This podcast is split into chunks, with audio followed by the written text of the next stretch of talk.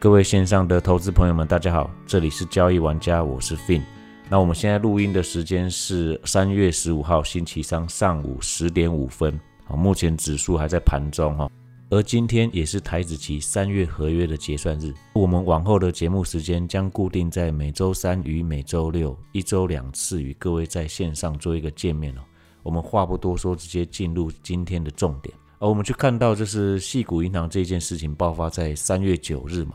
那三月九日刚好是这一个台股它见到这一波攻击突破区间后的高点，但是也因为这个利空出来，在三月十号我们开始反映这个利空的时候呢，当天是以大跌两百四十四点做收，而我的节目也刚好是在那一天才发送出去哦。而我本来预判它只是一个为了稳定物价、持续升息过程必然发生的偶发事件，所以高档利空拉回。并且一日跌破三条上升均线，以今天来研判，本周上半周理应是先谈再说的机会最大。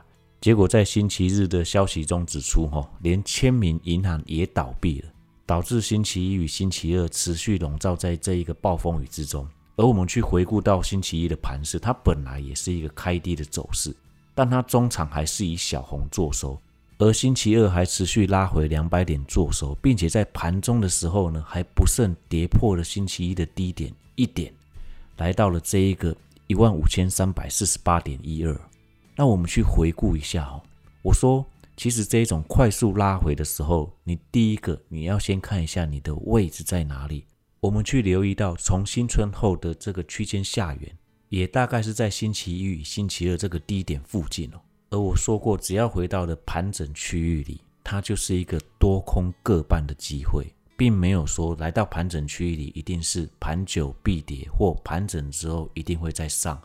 你今天如果你要持续的做多，你必须去观察到三月九日的时候，我们收盘后这个夜盘，然后美股这边才发生这个系股银行倒闭的事件，然后我们三月十号才开始反应，所以你理应来讲。你至少至少你一定要看到三月九日的这一个高点，也就是一万五千八百七十九点一六，这边它必须越过去，才可以用时间去把空间的危机给解除掉。毕竟我们现在已经知道说，细谷银行倒闭之后，在周末的时候，连签名银行也倒闭了，那会不会引发一连串的股牌效应？我们还要持续的观察。可是现在你可以留意到的重点是。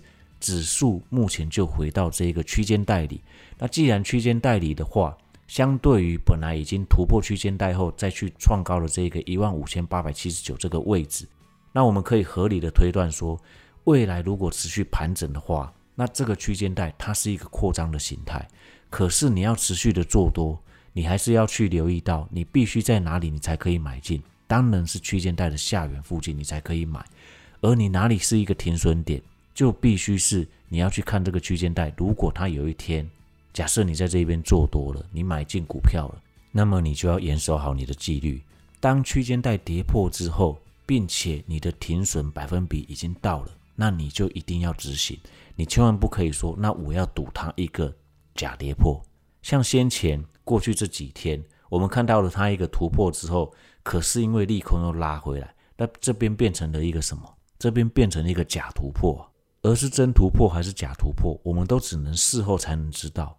像现在这一个未接，本来我也是要顺势而为的。可是当我看到星期日这一个签名银行倒闭之后，因为担心有股牌效应的关系，所以我在做多上会相对的保守。我只会在区间的下缘才会开始尝试的做多。但是我的停损点，只要在跌破后收线前的那一刻，我确认它无法拉回去的时候，我就会直接停损掉。因为我们现在谁也无法确认说这个时间到底能不能化解这一个空间的危机嘛？那如果说它能化解危机的话，并且我是在区间下雨进场的话，到时候我的成本位置会非常的好。但如果我做错的话，我至少可以在第一时间停损。像我在社团有发布过的文章都写过一样，如果说我们第一时间能停损，你顶多只是挨个巴掌而已。但是如果说你一直不停损，然后，就算你停损的位置到了，你也不走的话，你持续想要凹单，甚至摊平加码的话，那到最后你只是会被打到断手断脚，非常的得不偿失啊。而我们上周节目去提到资金移转效应流应到的这个族群哦，就是航运类股嘛。虽然说万海有这个鼓励大缩水的利空啊，导致这个航运股周二往下跳空哦，但是我们看到这个航运股的成交量它持续的补放上来，所以这个资金移转的族群目前来看，航运股的机会是蛮大的。但是我们去留意到，这个航运股目前的量，如果它没有办法持续补放到像二零二一年这年中的时候这么大的量，它还是无法去撼动指数多少。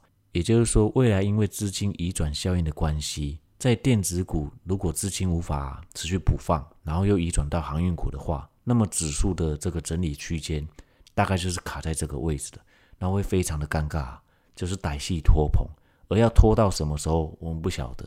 所以这个时候你要应对的心态，你必须要更严谨一点。你只有在靠近区间下缘的时候，你才可以试着吃单。并且在靠近区间上缘的时候，你就一定要获利分批出场，你绝对不要在中间看不懂的位置出手哦。这个我说过了，看不懂的地方我们就不要做。你千万不要一直盯盘，去觉得这里好像看起来都很像，所以我就要进场试试看。如果说你今天买在中间的位置，结果它持续往这个区间下缘去探底，然后到区间下缘的时候，本来你计划的位置来了，结果你不敢出手了。就是因为你买太早的关系，然而到了这个区间上缘的时候，你又不敢去反手放空它，那也是为什么？可能你在区间带的中间，你就已经早就空下去了。你可能这中间，你又会接收到一些啊连锁反应，可能又有其他影响，持续倒闭，然后这个连准会有，不管是包还是业务的，他们通通都不救，然后你看了之后就更加失望，然后到了这个上缘，本来可以作战的位置的。然后你又忽略它了，你又觉得，哎，我现在手上又有套牢单，那我到底该怎么办好？要持续凹吗？但是交易玩家说，我们不能去凹单，我们不能去摊平，没错啊，因为你打的位置错了，你千万就不可以再去凹单，不可以去摊平了。这个时候，很多人心里一定有个疑问，就是，那如果我们要的位置没有来呢？那就算啦。你本来操作的心态，你就要放的比较自然从容一点。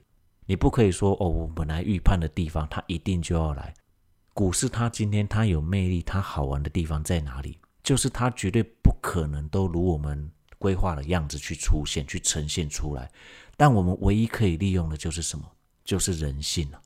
你什么时候你最恐慌？靠近区间带下缘，然后它又是一个急杀拉回来的时候，什么时候你才会最兴奋？靠近区间带上缘。然后又又是一个急涨的时候，特别是如果它当天突破的时候，你会不会很兴奋？会，因为你在技术面看到它就是一个往上的突破。但是像这一次它突破之后，因为一个利空又把它带回来了，就把它打回原形，形成一个假突破。谁能事前知道呢？